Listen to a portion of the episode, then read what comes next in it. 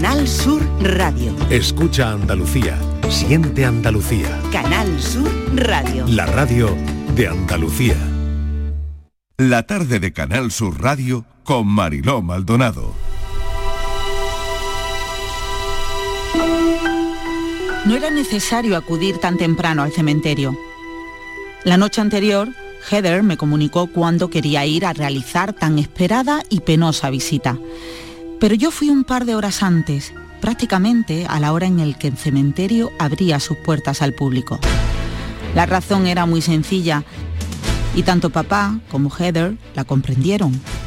Quería disponer de tiempo a solas para poder visitar primero la tumba de mi madre y permanecer junto a ella todo lo que me fuera posible.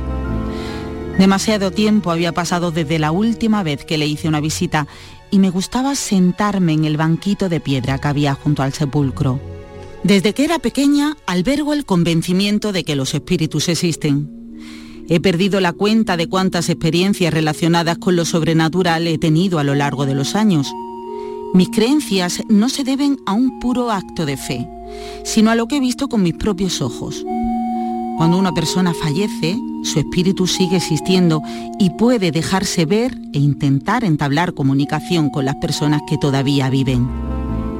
Posteriormente, llegó hasta mí el conocimiento de que no soy la única que así lo cree, pues existe un movimiento llamado espiritualismo importado desde los Estados Unidos de América, basado en la creencia de que, efectivamente, las almas de los fallecidos son reales y pueden relacionarse con la de los vivos. El desarrollo de esta convicción supuso un choque interno con la religión que mi familia siempre ha procesado, el anglicanismo. Aunque mi padre nunca ha sido un hombre especialmente creyente, tanto mi madre como Mary y Heather sí albergaban una profunda fe. Por esta razón, nunca le he hablado mucho a mi hermana de las ideas espiritualistas que crecieron en mi interior. Ella, ferviente devota cristiana, no las comprendería.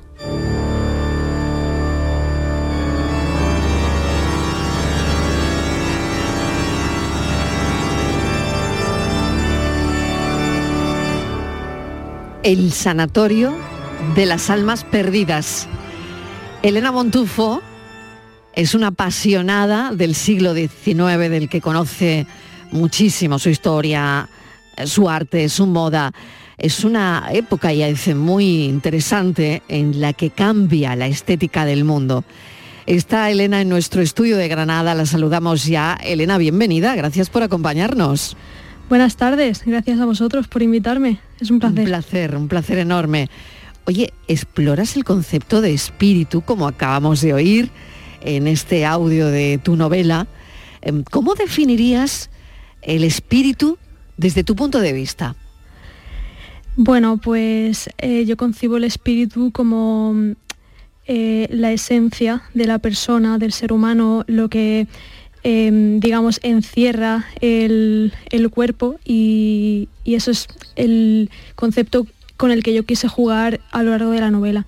También lo relacioné mucho con el concepto del espiritualismo, porque bueno, la protagonista cree, tiene esta creencia y, bueno, un poco por ahí fue el camino.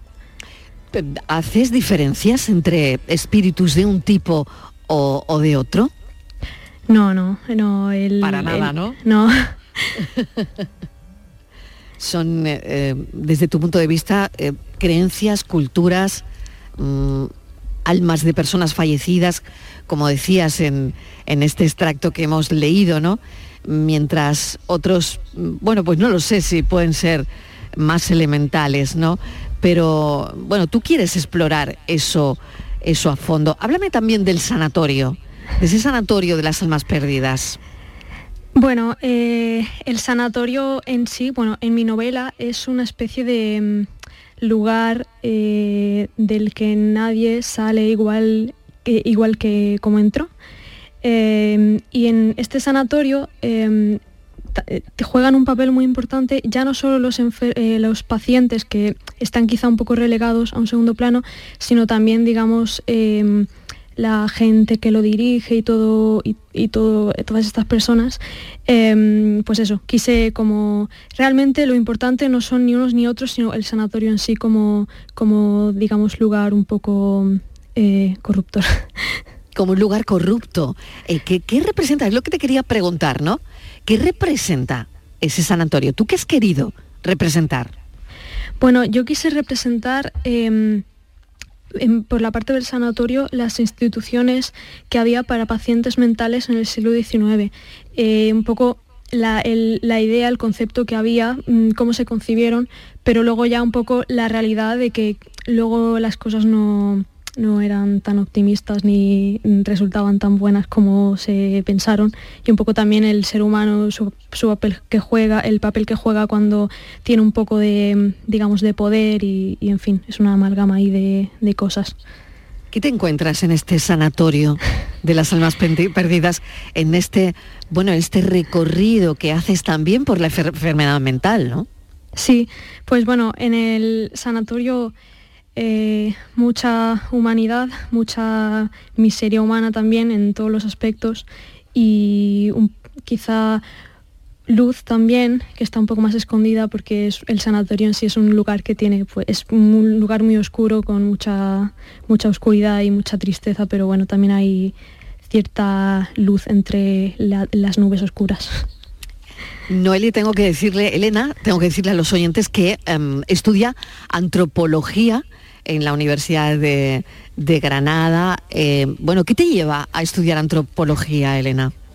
Bueno, eh, estudié porque ya terminé la carrera, pero eh, yo elegí antropología porque a mí el ser humano siempre me ha fascinado e intrigado a partes iguales y, no sé, fue ese interés por el ser humano, las culturas, la sociedad en sí, mm, las emociones, un poco, bueno, porque al final la psicología es una es una disciplina tan amplia que ahí pues entran muchísimos aspectos y muchas cosas. Pero bueno, el ser humano en general es la fascinación que siento por el ser humano lo que me llevó a decidirme estudiar antropología en su momento.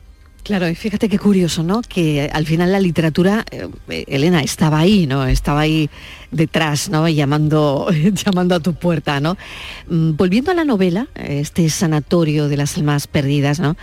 Em, investigas sobre la historia de los sanatorios mentales, claro, me imagino que para darle autenticidad a esa parte de, la trama en la novela, mm, te ha llevado ¿no? por un recorrido, como me explicabas anteriormente, en cómo eran los sanatorios mentales de la época. ¿Cómo eran? Em, bueno, mm, eh, primero quería decir que es curioso porque fue precisamente em, leyendo un libro sobre los sanatorios y cómo funcionan y tal, cuando se me ocurrió lo que sería el germen de, la posterior novela, pero luego tuve que hacer mucha más eh, investigación. Y bueno, el Sanatorio Victoriano era una institución que fue concebida desde una percepción mucho más eh, humana que empezó a ver sobre las personas que tenían algún tipo de Mm, patología mental, digamos, y fueron concebidos como lugares de, descanso, de reposo, donde estas personas que habían tenido, bueno, que habían sido diagnosticadas con algún tipo de dolencia, eh, iban allí y bueno, según su, su enfermedad, ¿no? Pero básicamente allí iban a recibir un tratamiento basado en un trato amable, en unas condiciones de vida buenas, en una buena, bueno, en una buena alimentación, en el aire puro y tal, porque los sanatorios solían estar muy lejos de las ciudades y lo que se pensaba en si por em, resumir era que gracias a este tratamiento esta persona si su problema no era mm, digamos de nacimiento pues podría recuperarse y volver a ser incorporadas a la sociedad. Esta era la la idea mm, primigenia basada en un concepto llamado terapia moral, pero luego lo que pasó es que empezaron a estar demasiado llenos, a la gente se la, se la mandaba a los sanatorios con demasiada ligereza, entonces empezaron a estar mm, eh, empezaron a superar la capacidad que tenían y al final pues no se podía dar a estas personas ese tratamiento y ese trato amable que fue pensado al principio. Ese es un poco el, concepto de sanatorio. Qué interesante además, ¿eh? qué interesante, sobre todo por, eso que explicas, ¿no? Que, em, cómo entraba la gente allí, ¿no? Cómo permanecían y cómo se va llenando de gente, ¿no? esto, ¿no? Oye, ¿crees que las cuestiones relacionadas con la salud mental que tratas en la novela eh, tienen alguna relevancia eh, con nuestra sociedad o con el o, ahora, ¿no? Con lo contemporáneo, con esta sociedad contemporánea en la que la que vivimos. ¿Tú harías algún tipo de paralelismo? Mm, bueno, eh, creo que hoy en día es muy importante que se hable de salud mental y creo que cada vez se le está dando más visibilidad a estos temas y me parece muy bien. Pero justo mm, al investigar sobre em, los sanatorios y en general el tratamiento de la salud mental en esa época, mm, me resultaba muy llamativo, por ejemplo, que antiguamente em, había como tres o cuatro diagnósticos en que se englobaba a la gente que tenía algún tipo de eh, patología mental y ahí pues entraba todo, incluso, no sé, mm, pues eso, te encontrabas un poquito mal o tenías un bajón o lo que sea, ya pues mm, eh, melancolía tal al sanatorio. Entonces, bueno, eso a mí me resultó muy, muy, llamativo, pero sí, pero hoy en día yo creo que, que no, que obviamente nos queda mucho camino por recorrer, pero la situación es eh, completamente diferente, porque antiguamente pues, eh, pues era también un poco una, lacra, una deshonra que en tu familia hubiera alguien que tenía un problema y tal, y hoy en día, aunque todavía creo que todo el tema de la salud mental está, sigue estando un poquito estigmatizada, mm, pues creo que, eso, que hemos recorrido un camino muy muy largo y muy bueno y que deberíamos seguir por ahí. Aunque em, algunas cosas de, del, sanatorio, cuando este modelo del sanatorio victoriano tal y cual... Por eso te preguntaba. Empezó a, digamos, estar en declive. Eh, mm, bueno, no sé, eh, creo, bueno, digamos que yo creo que el sanatorio tenía, podía tener algunas cosillas buenas, como el sanatorio concebido como lugar de retiro y de descanso, donde alejarte del mundanal ruido y del estrés, pero en fin, que, eso, que tenemos que seguir hablando de la salud mental. Así como resumen. Claro, como resumen hay que seguir hablando de la salud mental y libros como el tuyo, desde luego, nos llevan, nos llevan ahí, ¿no? Eh, bueno, es un libro que tiene muy, muy buena crítica, muy buenos comentarios. Ya nos está contando Elena precisamente cómo se le ocurrió ¿no? el, el, argumento. ¿no? Y mm, tengo aquí a Borja Rodríguez, que es el psicólogo que nos acompaña los martes y, los jueves. Y, bueno, estaba muy interesado también en hacerte alguna pregunta, precisamente por lo que decías, ¿no? sobre el estigma de la salud mental. Borja, este es el día a día, lo seguimos viendo, ¿no? Sí, sí, lo seguimos viendo. Hola Elena, ¿qué tal? Buenas tardes. Sí, porque además es verdad lo que dice Elena del, buen buena voluntad que se tuvo con esos sanatorios victorianos al principio, pero que luego aquello derivó en una movida un poco más tocha y bastante más chunga de lo que se planteaba, pero es verdad que luego, por ejemplo, en Estados Unidos a día de hoy están estos centros como de, retiro y de voy a tengo una crisis de estrés y me voy a ir cuatro o cinco días o un mes o dos, eso lo hacen mucho los famosos allí a, desconectar. Pero yo sí te quería preguntar, Elena, porque, eh, porque me ha resultado muy curioso de, dónde viene esta fascinación tuya por la Inglaterra victoriana? Porque a mí, yo soy muy fan de Jane Austen, pero claro, pues no tan tan tan metido en el tema. Y luego eh, eh, preguntarte también porque hay mucho escrito, además tu libro se ha catalogado como una novela gótica victoriana, pero que no es algo que se lea mucho en España, eh, que se escriba, mejor dicho, en España. Se lee mucho de novela gótica victoriana, pero no hay mucho escrito en español, sí traducido, pero no, no escrito. Y la contraportada dice que es una novela terrorífica, ahora nos explicará también, ¿no? Sí, claro. Pero que yo creo que hay muchos momentos que le producen al lector mucha inquietud, ¿no? Claro. Eh, bueno, pues es que yo hace unos años, bueno, em, a mí me interesa mucho la historia, eh, el, arte, la moda eh, entendida como expresión artística, cultural del ser humano. Eh, y hace unos años, no sé, me, me empecé a acercar un poco a la época victoriana y, tal. Entonces, em, no sé, a mí todo lo que empecé a descubrir, no digamos romantizando la época y pensando que fue una época maravillosa, sino bueno, con una época con sus luces y con sus sombras y, tal, ya, ya decía Dickens. Pero, em, pues bueno, eh, hace unos cuantos años a mí se me ocurrió mm, crear una cuenta de Twitter para compartir todo aquello que a mí me parecía fascinante y súper bonito de la época victoriana en Twitter, porque no conocía yo una, una cuenta en Twitter de esas características. Y pues nada, mm, creé la cuenta hace unos años, empezó a crecer un montón y conforme la cuenta esta iba creciendo, pues yo me introducía mucho más porque es un mundo que aún a día de hoy, un montón, bueno, un montón, algunos años después, no ha dejado de, interesarme y una cosa, digamos, que ha retroalimentado la otra. O sea, que ha sido como un camino ahí, un, un pasito detrás del otro, ¿no? Sí, sí, sí. Oye, y mm, empezar por la puerta grande, ¿no? es decir, con una gran editorial, con una novela de más de, bueno, 600 páginas. Elena. Eh, sí, bueno, em, me considero una gran afortunada. Em, bueno, la, la longitud de la novela fue un poco porque, la, mm, porque quedó, quedó un poco así, porque al final luego cuando me puse a escribir, pues bueno.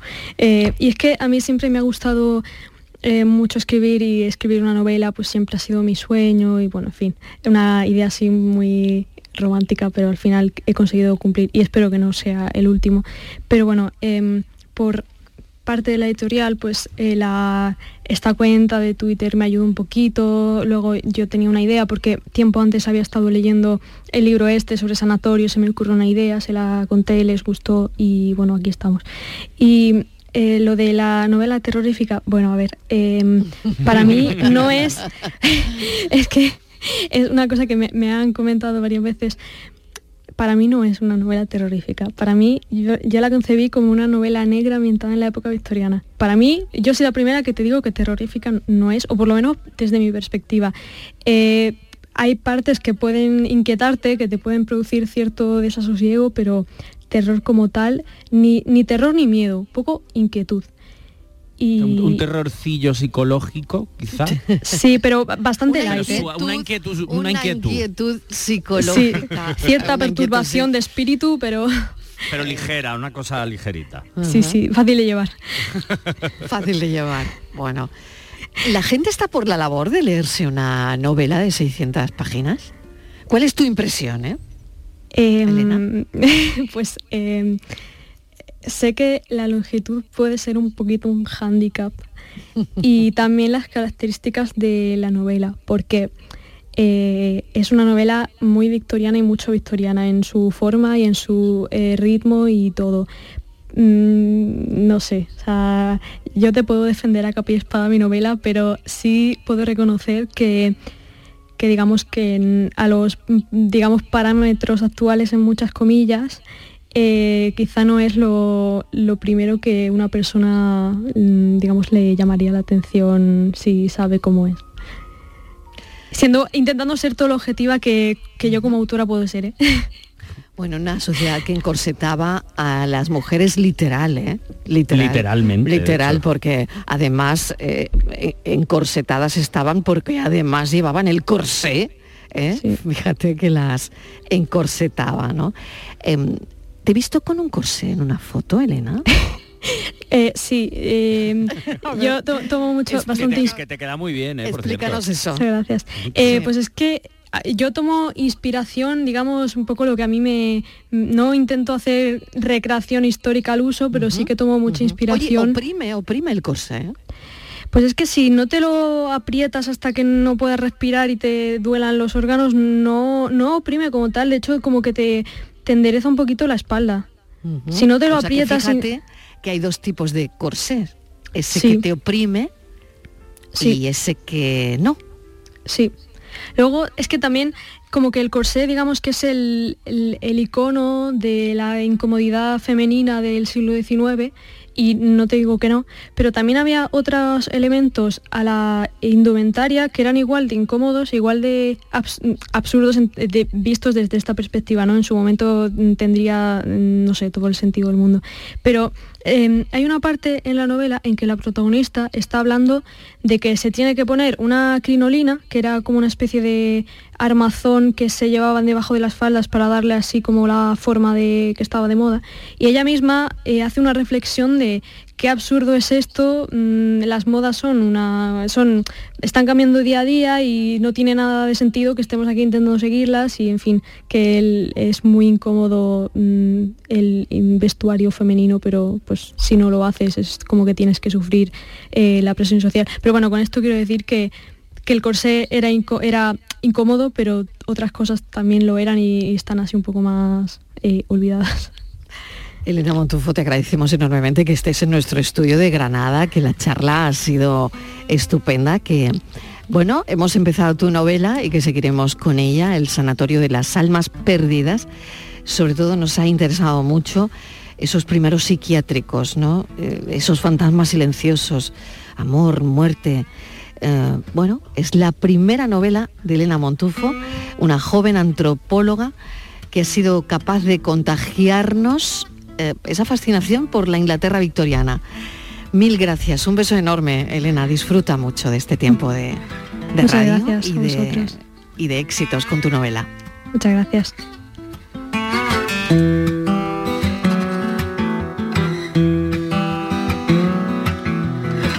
He salido a la calle, abrazado a la tristeza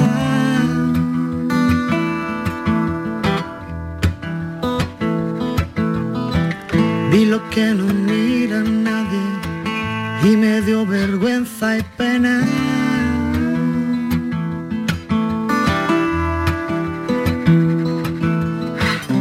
Los llantos desconsolados que estrangulan las gargantas.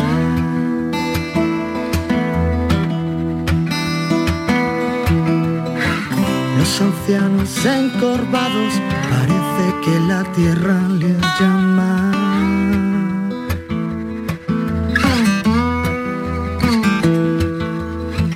La justicia está arrestada por orden de la avaricia.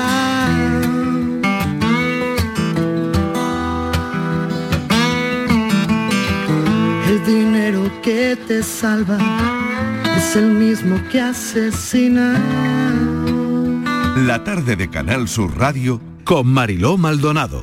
También en nuestra app y en canalsur.es. De luchar contra la muerte empecé a recuperarme un poco y olvidé todo lo que te quería y ahora ya. Se acabó. Y ahora ya. Ahora ya no estás sola. Ahora ya España es otra. Delegación del Gobierno contra la Violencia de Género. Ministerio de Igualdad, Gobierno de España. Gente de Andalucía te invita a conocer la provincia de Sevilla a través de lo mejor de sus productos y sabores con la Feria de Productos Locales Sabores de Navidad de la provincia de Sevilla. Este domingo, desde el patio de la Diputación de Sevilla, dale placer a tus sentidos con productos de primerísima calidad de tu provincia. Aceites, panes artesanales, carnes, conservas, sensacionales dulces. Gente de Andalucía este domingo desde las 11 de la mañana en la Feria de Productos Locales Sabores de Navidad de la provincia de Sevilla. Con el patrocinio de ProDetour, Diputación de Sevilla. Remate fin de año. Operación ahorro en Rapimueble. Cheslong ahora 299 euros. Dormitorio juvenil 399 euros. Aprovecha chollos como estos en Rapimueble, el líder del mercado. Y paga en 12 meses sin intereses. Más de 200 tiendas en toda España y en rapimueble.com. Existe un lugar donde cada paso es una obra de arte. Donde la tradición forma parte del futuro donde el tiempo se detiene para disfrutar cada segundo. Hay un lugar en el mapa que es magia para los sentidos, en donde cada paso se convierte en una experiencia.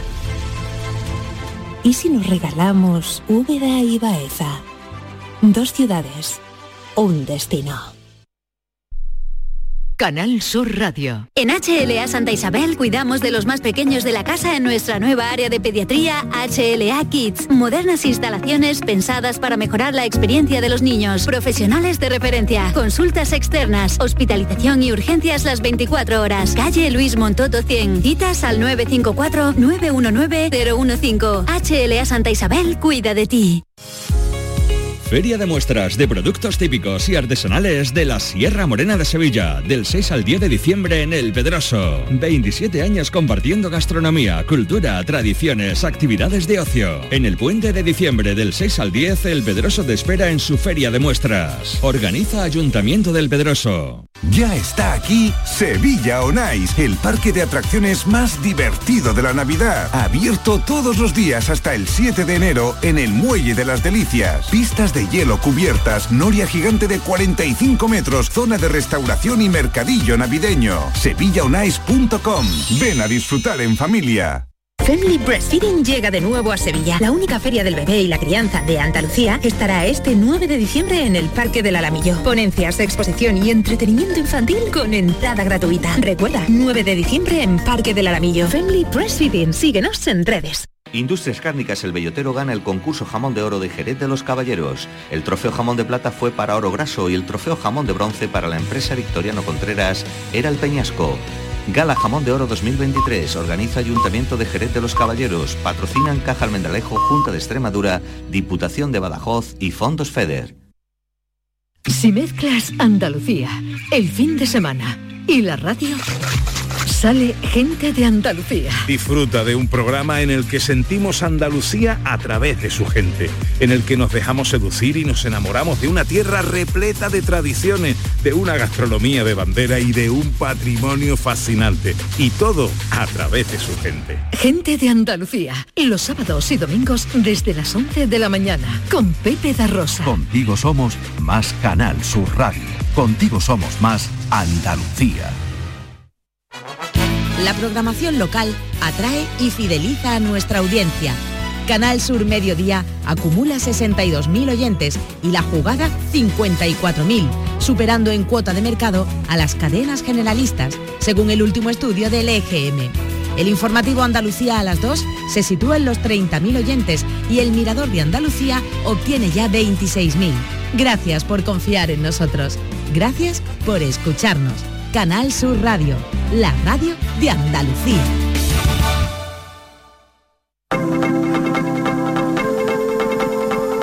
La tarde de Canal Sur Radio con Mariló Maldonado.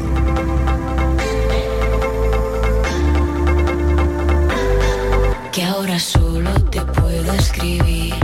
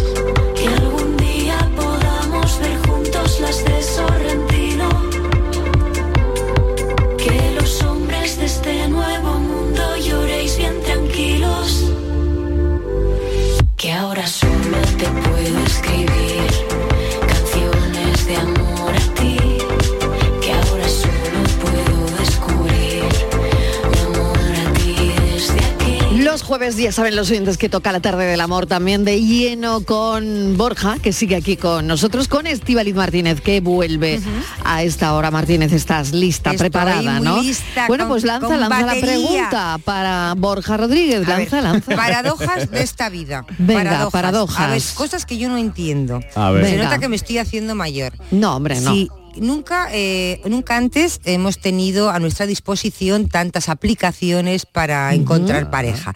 Tenemos aplicaciones de todos has los apuntado perfiles. alguna o no? No. No me ha dado tiempo. Pero ya lo haré. Primero tengo Venga. otras prioridades. Tengo que ordenar Ya. armarios, Marilo, antes que Vale. nada. cuando Muy ordene, cuando ordene el, cuando ordene el cajón de la de temporada, estas cosas. cuando ordene el cajón de las bragas, ya entonces me pongo con los novios. Bueno, pues tú dirás Bueno, ya cuando se entonces, queda ordenado. Venga. Entonces te cuento, mira, ha habido, hay aplicaciones, es que Sí. tú te metes y hay de todos los perfiles, de guapos, de feos, de, de todo, de todo. Sí. Pero en cambio, ¿por qué es tan difícil la pregunta que se hace? Voy a poner ya una edad básica, porque de ahí para arriba ya ni te cuento. Una dificultad media. ¿Por qué es tan difícil encontrar pareja a partir de los 40? Pero ¿dónde veis la dificultad? Si es que Sobre la todo, hay? porque A ya en la ¿tú calle no se ves, liga? Martina, ¿tú dónde ves la, la dificultad? En, eh, no pues sé, que no pues se en liga, que- Marilo. En, en un bar Yo no, como ¿no? soy antigua, un- vamos, yo ya, eso de los gente 40. joven, ya ¿no? si nos a vamos ver. a, la década de los En fin, yo 50, ya no salgo arañate mucho, la pero, cara, ya quédate en tu casa, vamos. Pero que es que antes eh, conocías a gente en la calle, tú salías y bueno, pues No, hablabas. de y entrada es que la gente, no te mira porque está con el Claro, móvil, está con ¿no? el teléfono. Ahora, la gente no te mira. Yo no sé para qué nos pintamos, nos arreglamos, nos ponemos los tacones. Y que no te mira. a ver, Borja, ¿esto qué, qué- qué está pasando? ¿Hay que apuntarse Pues- obligatoriamente a una venga. página? Porque No, si no, no. te mueres del asco. No hay que apuntarse, no hay que apuntarse. El problema no es realmente el, el no conocer gente. Bueno, hay ciertas dificultades, pero es verdad que con las aplicaciones al final eh, bueno, eh, eh, se, ha, se ha facilitado el asunto. El problema es que tú ¿Tú conoces crees que se ha facilitado? Sí, sí, para conocer gente. Hablo de Ah. conocer. Para conocer gente sí. El problema es que a partir de determinada edad, y es verdad que se habla mucho de a partir de los 40, 40 y tantos, lo que se dificulta es el hecho de que esas personas te cuadren para mantener una relación de pareja. Porque ese es el problema, que a partir de determinada edad yo ya no tengo ganas de aguantar según qué cosa. Llevo a lo mejor muchos años viviendo solo, sola, y yo no tengo ganas de compartir vivienda, era manías de uno y manías de otro. No tengo ganas de eh, aguantar mochilas ajenas, taritas de unos y de otros, relaciones no superadas, movidas. Entonces es como, no quiero. Entonces es cierto que aumentamos el nivel de expectativas que está muy bien, pero es cierto claro, eso dificulta eh, el hecho de encontrar una persona con la que tú puedas mantener una relación o al menos hacer el intento de empezar a construir una relación a largo, a largo plazo. Yo tengo bastante gente a mi alrededor que está en esa situación, que queda con gente, conocen gente, pero a la segunda, tercera, la cuarta cita es como... "Uh, ya, ya no, ya me he aburrido o veo que no tenemos demasiadas cosas en común Claro. o no tengo tantas ganas de Pero- ponerme a intentarlo porque no me ha cuadrado esto, esto, esto y esto. Y es muy natural porque bueno, pues venimos de cierto bagaje, en principio pues ya hemos ido aprendiendo cosas, hemos madurado y entonces y tampoco tenemos las mismas necesidades de tener pareja que antes, pero es cierto que en esta franja de edad se abre el otro punto que es me emparejo con lo primero que pillo porque tengo miedo a estar solo sola o porque Eso es un error, ¿no? es un error Es garrafal. un error, es claro. un error garrafal. O me, o me mm, por estar, como decía, tener miedo a estar solo sola, o porque tengo cierta presión social por el hecho de tener una edad y no tener pareja o no tener un proyecto con una persona. Entonces, claro, al final tenemos en esa edad, en esa franja de edad, nos encontramos con los dos polos. Mucha dificultad para encontrar pareja gente que no se quiere conformar y que por lo tanto prefiere estar soltera o soltero antes que conformarse con cualquier otra cosa y gente que sí se conforma por esa, ese miedo a la soledad, ese miedo a me voy a quedar solo, como si no tuviese el resto de tu vida para conocer a alguien. Pero eh, empieza a llegar una edad que tú dices, ay Dios mío, que me voy a quedar para vestir santo y ahora qué voy a hacer con mi vida. Pero para conocer a alguien, por lo que te estoy escuchando, al final estamos condenados, sí o sí, a estar, a apuntarte a una página. Hasta que la inteligencia artificial nos diga dónde está nuestra pareja. Ay, que- Eso te digo, hay eso- una noticia de, hay de una inteligencia de artificial hoy. Ah, sí, por favor, sí, sí, no se nos podía pasar por alto. que- No podíamos pasar por alto esa noticia. Escucha, Martínez. A ver, Voy a leerte el titular porque Bueno, a lo pero mejor no esto creo que esto se te haya escapado, pero de todas maneras, mira, escucha, escucha. Yo creo que esto ¿eh? Estivali te puede venir bien. Escucha, a ver. Bueno, verás cata- tú, verás tú, verás tú. Verás venga, tú, venga, una escucha, catalana escucha atentamente. una catalana, la primera mujer del mundo en casarse con una inteligencia artificial. Muy inteligente, no sé si es. Sí, sí, sí, su, su, su, comenta- su- lo diré, su titular es, es una mezcla de relaciones anteriores. Y Te digo- literal... Un momento, un momento. En, no, de- yo- nada. en Andalucía estamos Claro. bastante Nada. sanos, ¿eh? No hacemos Sí, no estas cosas de nada. momento. Es un artista. Me cuesta entender el a mí me- titular. a mí me ha costado, hecho- pero es cierto o sea, que es se un ha artista. casado con no, una- todavía no, todavía no. Se, Se va, va a a casar- Ámsterdam a casarse y además legalmente con una maquinita. Llamarme Pe- mira, inteligencia perdona, artificial. yo vi la película Her, Her, sí, de Scarlett Johansson y Joaquin Phoenix. De Joaquin Phoenix, que él está maravilloso. maravilloso. La película me impactó porque la vi hace un montón de años y me impactó muchísimo. Pero mm, pensé que esto no iba a llegar en la vida, Pero que vamos era a ver. pura ciencia ficción. Pues esa distopía ya está aquí. O sea, y- Pero esto es y como- que, que se va a casar con una inteligencia artificial. No, con un holograma, o sea, nada. Ni un póster, porque al final... No, no, no, no. El problema es que antes era un holograma o un póster. y se quedó en el un- un póster. de- un- ¿Cómo se llama? Una cosa esta de, de cartón piedra. Esto que era así. que ponía- ¿y ahora qué haces?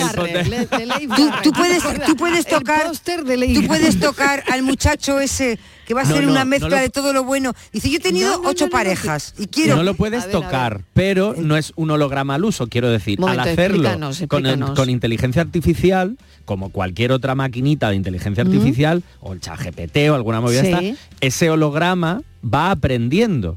Y entonces lo que está haciendo esta artista es entre comillas, enseñarlo y educarlo con lo que ella ha ido aprendiendo de sus relaciones anteriores. Es decir, ella está fabricando el novio Qué perfecto. miedo me da, Pero ella qué no miedo puede ir a cenar con él. Sí, sí puede. ¿Cómo va a ir? ¿Qué va? Lo que ¿Con una pasa es que pantalla? cena ella sola, pero tú puedes ir porque tú puedes hablar con esa maquinita. El- tú hablas con el móvil, ¿no? hablar con nadie. En el- con el móvil. Claro, tú Pero puedes con hablar con el móvil y te No, contesta no, y no, te de todo. verdad, y pero- te pero- contesta como si fuese tu pareja porque está aprendiendo lo que tú quieres que Borja, aprenda. o sea, ella está metiendo todos los datos de sus relaciones anteriores. Claro, y como la inteligencia artificial se ha fabricado, se está haciendo y se está desarrollando para que tú, o sea, mejor dicho, perdón, O sea, para que su- la inteligencia su- artificial aprenda. Por ejemplo, por ejemplo, ahora, Estivaliz ¿eh? Sí. mete em, en un ordenador, ¿vale? Yo lo que quiero... Toda, to- toda su base de datos de relaciones sentimentales. pues me va a salir un Lo que monstruito. quiere y lo que no. No, momento, pero tú decides, Martínez, tú Vale. decides lo que tú quieres y lo Vale, que no. Tú dices esto lo quito, esto lo dejo. Vale, y ahora me sale- me gusta y ahora me sale un Eso muñeco. Ahí. Y ahora te sale, Te sale un- una, una, una- claro, te sale un, un, muchacho. Como lo llamamos, un ente. Un ente, es que, a ver, Un ente que no puedes- que ni tocas ni nada. Hay A dos ver. fotos, porque es cierto, a ver, Sí. lo que está, eh, claro, esto No, es un pero también hace fotos. hay fotos porque esto es un proyecto, a ver, aunque es una cosa real, esto Mira, es un esto a mí proyecto me está dando artístico. miedo, me Entonces, está dando hay fotos miedo. en los que ella se ve la, la imagen de que lo que dice Estival y ella está comiendo en su casa y tiene un holograma al lado con que está comiendo, por ejemplo, a la misma vez que ella. Ahora te enseño la foto. Obviamente este holograma es lo que ella está haciendo a nivel artístico. Pero lo que sí está haciendo a nivel real es generar en ese holograma una relación de pareja con inteligencia artificial para, eh, pues digamos, hacer esa relación a su, a su gusto. Esto es como a la carta. Y entonces llevan meses conviviendo y eh, está aprendiendo a raíz de las experiencias con sus seis. Y ahora si Entonces, la decide- boda se va a celebrar en Rotterdam el verano que viene. Esto no es coña, esto es real. Pero ahora te escúchame. Y dime, dime, dime. Y ahora te enfadas, ya no quieres más, estás cansado del muchacho que le das a delete, al botón Claro, de lo delete, borra, lo borra. borra. Ya está, la papelera de reciclaje. Ala, ahí en el Marilo, ordenador, mira, claro. yo Borja, no. Yo lo que quiero, no, no, a ver, eso no me ha entendido. Yo lo que quiero es que la inteligencia artificial yo le meto mis datos y me diga, el muchacho que tú buscas está en Utrera. Claro, lo que pasa es que eso es lo que se estaba haciendo hasta ahora. El chaval que quiere Estivali está en Utrera, pero ahora lo que está haciendo la inteligencia artificial es el chaval que tú quieres te lo monto yo en tu casa. No, yo no lo quiero en mi casa. No, no, me no, dice no, un no. oyente ahora mismo, me manda un mensaje de ¿Qué te texto y me dice, mira, cada vez queda menos para extinguirnos. Est- Estoy totalmente de acuerdo. Es verdad, Cada vez es verdad. queda menos Estoy para extinguirnos. totalmente Esto de es verdad. acuerdo. Pero esta mujer lo que está haciendo, y vuelvo a decir que esto puede parecer coña, esto es un proyecto No, artístico. pero yo no quiero que seáis negacionistas de la inteligencia artificial. ¿eh? No, yo no soy negacionista. No me No soy negacionista, de la inteligencia No, yo no, yo no, yo no, Marilo. Yo ¿eh? no. A mí me yo da un no. poco de sustito. Pero Sí, a, mí, mi- a mí me da miedo, pero un momento, a mí me da miedo por ella. Pero claro. Esperad, Siempre hay quien miedo hace- por, lo- por- quien hace por las expectativas que esto puede generar, me da miedo por lo que puede generar en la gente, es decir, no, no lo sé, eh, que al final estás tú configurándote una vida Mm. pero es todo muy extraño, ¿no? No dejas nada al azar. De hecho, no es real. Y, de hecho no es real. No, es real. No es real, como en la película Her, es que no es real. Claro, pero el problema de esto es que no es real, digamos, el, ente que tú creas, ¿no? Porque no es real. Pero sí es real todo lo que te hace sentir, que es lo mismo que pasaba en Her. Pues ahí es donde veo el problema. Ese es el problema. Lo que ese está, es el problema. Lo que está haciendo Alicia Framis, que es esta artista catalana, es eh, generar la performance de todo esto para, digamos, llamar la atención, por eso digo que esto en el fondo es una cosa artística, aunque ya lo está haciendo muy real porque está experimentando con esto, generar esa performance en la que quiere reflexionar sobre el futuro de las relaciones. Pero es que es cierto que esto, que puede ser muy distópico, ya salió en GER y esto está empezando a ocurrir. Hay gente en países asiáticos, generalmente hombres, que mantienen relaciones de pareja con muñecas que con la inteligencia artificial... Pues ya en Málaga las hinchables no las puedes traer. Ya, exactamente, menos mal, menos hay un bando, y me parece muy correcto, menos hay un bando que no se pueden traer.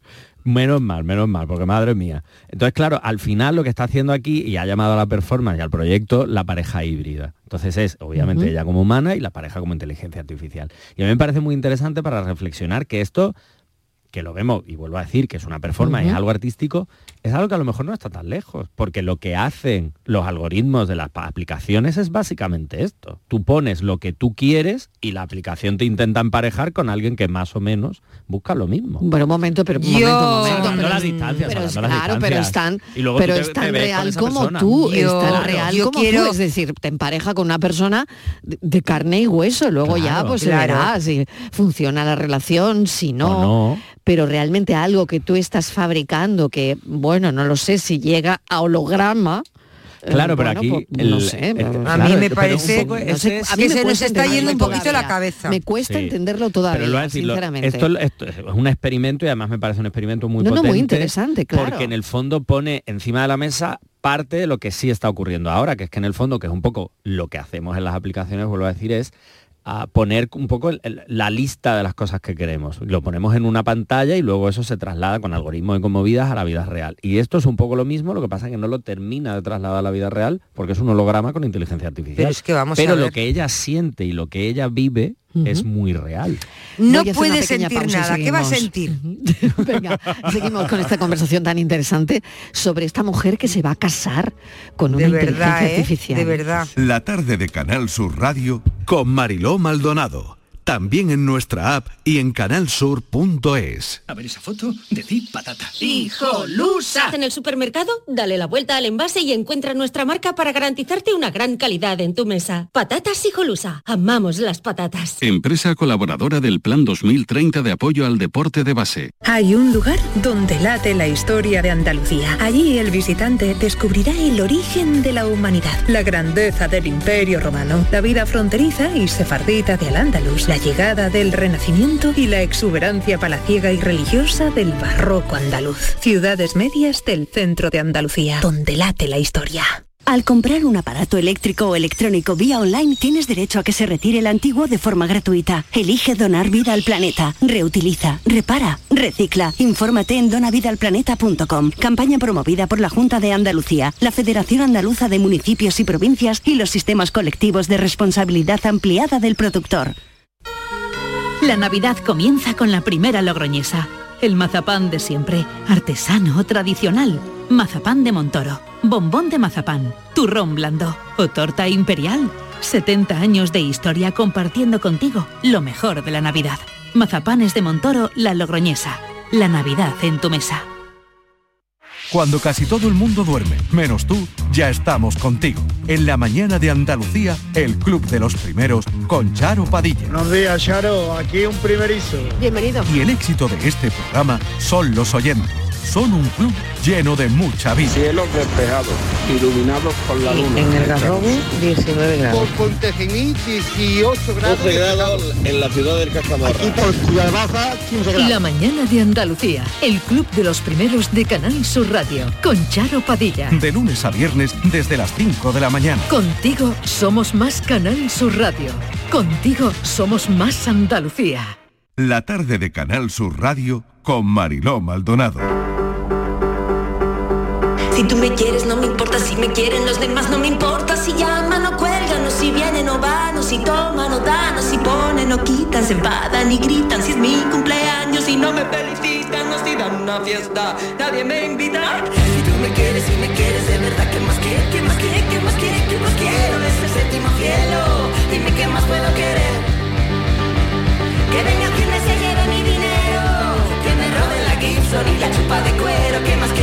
Oye, ¿sabéis una cosa? Que hoy es el último carrusel taurino del año en la Fundación Cajasol. Y mm, yo quiero hablar ahora mismo, vam- vamos a llamar a Juan Ramón Romero, director del carrusel taurino de esta casa. Juan Ramón, bienvenido, ¿qué tal? Buenas tardes, encantado de saludarte, Mariló. yo ya sé que hoy hasta la bandera. Pues la verdad que sí, menos mal que hemos avisado que bueno que hasta que se complete el aforo pues todo el mundo puede entrar pero cuando se complete no va a caber ni un alfiler o sea que Claro. hoy tenemos overbooking seguro sí Claro que sí. Bueno, cuéntanos, porque es el último carrusel taurino del año en la Fundación Cajasol, como decía. Y el cartel, bueno, el cartel no tiene desperdicio. sí Bueno, creo que lo hemos perdido, porque claro, Juan Ramón está recibiendo llamadas ahora mismo pues, por doquier. Por- todos lados. Por todos lados, Por los. Pero bueno, eh, creo que nos va a contar ahora mismo ese cartel, porque Carmen Tello va a ser protagonista de este carrusel taurino. eh, en este encuentro que lleva además por título Carmen Tello, el pilar de Curro Romero. Y bueno, va a tener que contar muchas cosas, ¿no? La mujer del mítico torero Curro Romero. A ver qué nos dice si lo tenemos ya a Juan Ramón. ¿Está ya con nosotros? Hola Juan Ramón, ¿qué tal? ¿Juan Ramón está? No lo tenemos, No tenemos a Juan Ramón. Bueno, pues en un instante. Sí, sí, ahí Ahora está. sí que lo tenemos. Juan qué Ramón, barbaridad. venga, bueno, qué yo barbaridad. creo que también había o- overbooking en, Claro, hijo en mío. el teléfono Lo, lo he dicho yo, lo he dicho No, yo yo- y, no, y he dicho que es Carmen Tello la Sí. protagonista de este Sí. último carrusel taurino. Carrusel. Cuéntame, venga. Mira, hemos estado desarrollando, como te decía antes, eh, una serie de encuentros con Carrusel Taurino en la Fundación Cajasón y, ha sido muy bonito descubrir la- las interioridades, la humanidad, los sentimientos, eh, lo que se genera en el interior del alma de los protagonistas de la tauromaquia en todos los sentidos, ganaderos, matadores, empresarios, eh, en fin, todo lo que supone la aldea del toro, ¿no? Que han pasado por estos encuentros y nos faltaba la mujer del torero, nos faltaba esa compañera fundamental para, para el torero en todos los sentidos, como persona, como ser humano, como hombre y como artista, evidentemente que se juega la vida. ¿Y quién mejor que la compañera de un mito del toreo como es Curro Romero? ¿Y quién mejor que Carmen Tello para que nos descubra cuáles son esos secretos claves y fundamentales en esa compañera fundamental, como yo digo, de- del torero, del artista, de la persona, ¿no? Y por eso hoy es un día muy especial. Vamos a tener al faraón con nosotros, estará allí presente, pero la verdadera protagonista hoy es su mujer, Carmen Tello. Qué bueno. 30 de noviembre, 30 que de es hoy noviembre. a las Hoy 8 en la sala 8 en la Antonio Machado de la Fundación Cajasol. Mucho éxito esta noche, que seguro que lo vas a tener. Y mucha suerte, Juan Ramón. Un beso enorme. Gracias, un beso muy fuerte a todos. Gracias. Hoy último carrusel taurino del año en la Fundación Cajasol. No sé si queda algo de un romance que ya fue. No sé si hubo signos que yo no logré entender. Nominaciones a los Goya y nuestro hombre del cine también está aquí con nosotros con una invitada muy especial, Manolo Bellido. Está sonando Rigoberta, Rigoberta Bandini. Y eh, bueno, esta canción de Rigoberta Bandini, que es un pelotazo como todas, em, tiene mucho que ver con Te estoy amando locamente. Claro que sí. Contentísimo de que haya logrado cinco nominaciones a esta película, ópera prima de Alejandro Marín. Nosotros en una de cine apostamos por él. Desde antes incluso que empezara a hacer la película, una vez que la rodó vino al plató, eh, era casi la Navidad del año pasado y ahora, fíjate, un año después es una de las grandes películas del año, con dirección de producción, con mucho talento malagueño dentro de ella, Alejandro Loaes, pero también Paloma Molina Temburi. Paloma, bienvenida y enhorabuena. Muchísimas gracias, un placer estar aquí porque además me ha pillado justo rodando en Málaga otra película y esto bueno Hombre, es- la, la tierra tira, algo, Sí. algo tirará la y tierra. yo como malagueña, madre malagueña, pues bueno, ha sido muy emocionante. Bueno, tengo aquí fan de la peli, ¿eh? Sí. Como Borja Sí, Rodríguez, sí, por sí, ejemplo, sí. que le ha llegado, le ha llegado al alma. Este te estoy llamando locamente. De hecho, salimos del cine llorando todo lo que fuimos.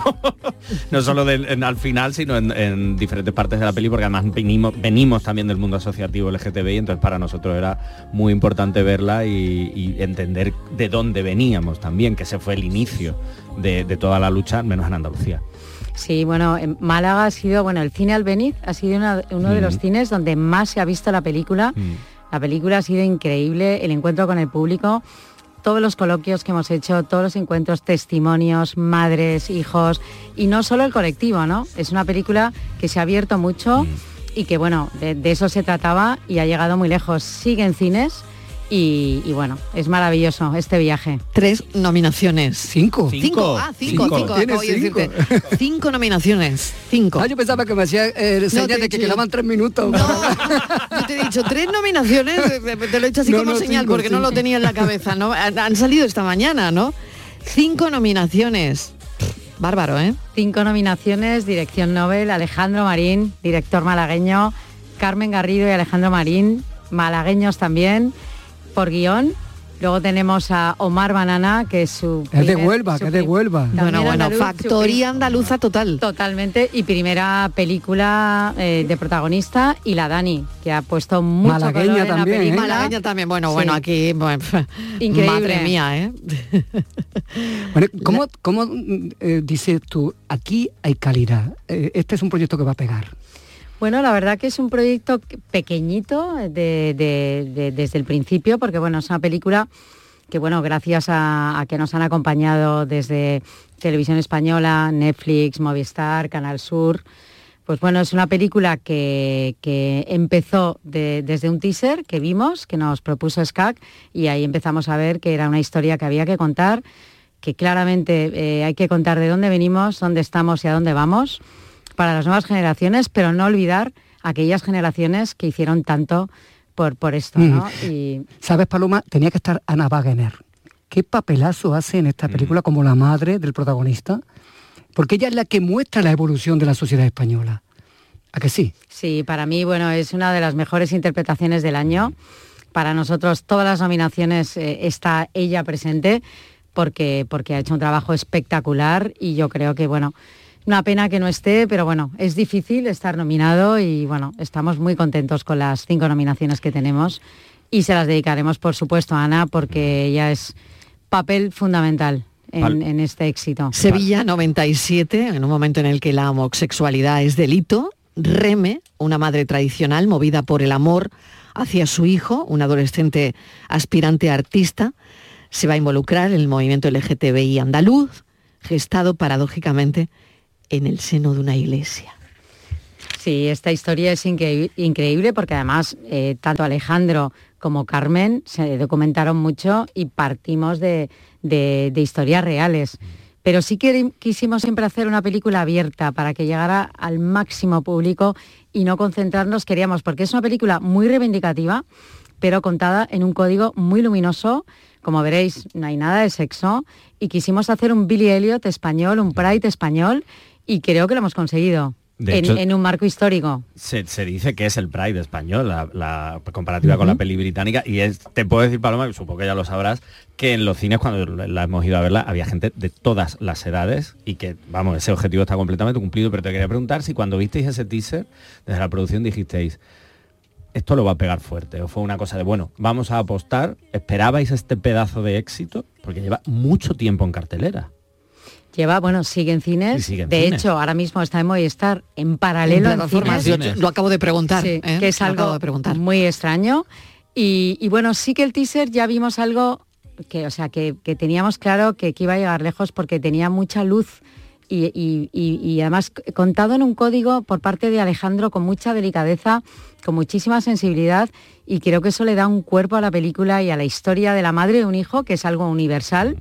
Y, en un marco fundamental, que las nuevas generaciones salgan del armario, que no tengan problema y que bueno, y que cuidemos también a que la gente sea libre y sea como quiera ser.